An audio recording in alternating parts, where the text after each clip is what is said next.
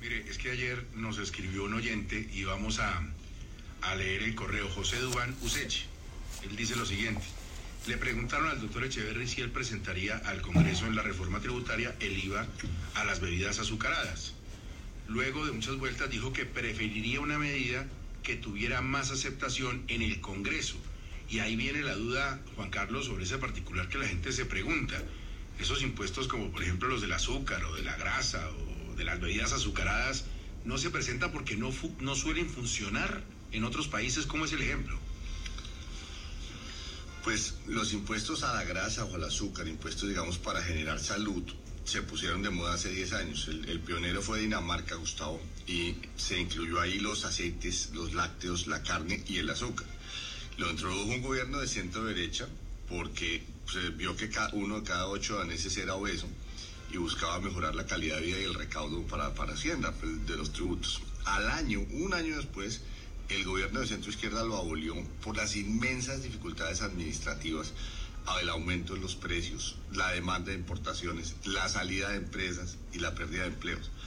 El efecto sobre la salud fue incierto y no justificó mantenerlo. Y en México fue, fue aún peor.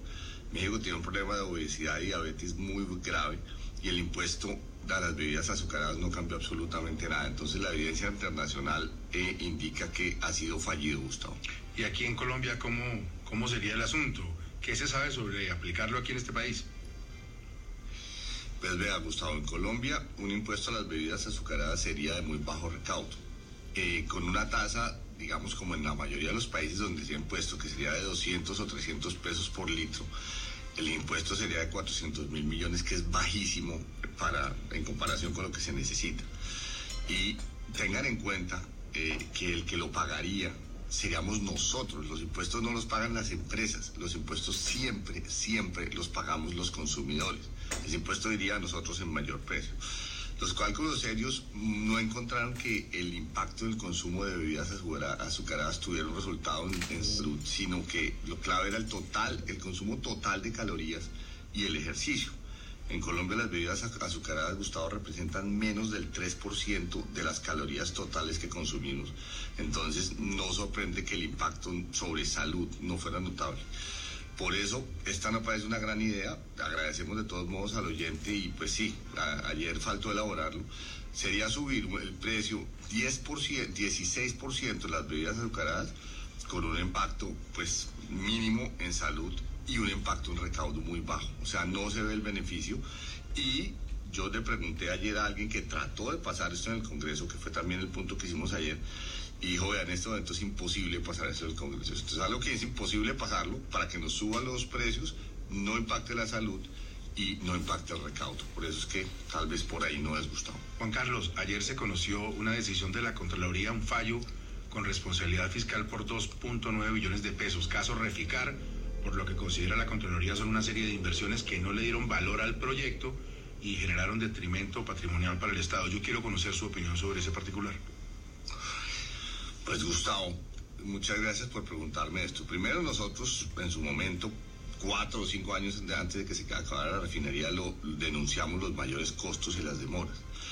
Es fundamental, eso sí que se sepa, porque yo manejé con petróleo y terminamos la refinería, la refinería funciona, que la refinería es un ejemplo hoy de eficiencia, de producción de combustibles limpios, evita importar 160 mil barriles de gasolina, de diésel, de otros refinados, alimenta la industria petroquímica, agrega valor a nuestro petróleo y crea miles de empleos y es un ejemplo de buena administración. Dicho eso, eh, también ha salido un libro de analistas independientes, serios, que muestran que las comparaciones con los planes originales de cuánto debía costar eran irrelevantes porque estaban grasamente mal hechos los planes originales. Pero es cierto, hubo retrasos por el contratista, hubo huelgas, hubo sobre, hubo mayores costos. Eh, mucha gente, Gustavo, créame, hizo un esfuerzo titánico por hacer las cosas bien, por terminar la refinería y por controlar los costos. Esto tiene, por supuesto, un efecto que es muy duro, porque yo he trabajado en el sector público y créame, el miedo y la soledad son permanentes en los funcionarios del Estado. El trabajo no es fácil cuando la gente está tratando temas que son inherentemente riesgosos. Entonces, ser funcionario público se vuelve una decisión de alto riesgo. La Contraloría es un trabajo largo, serio, Eh, y pues ellos mismos lo dicen en su comunicado, es necesario que las instancias de apelación evalúen los resultados.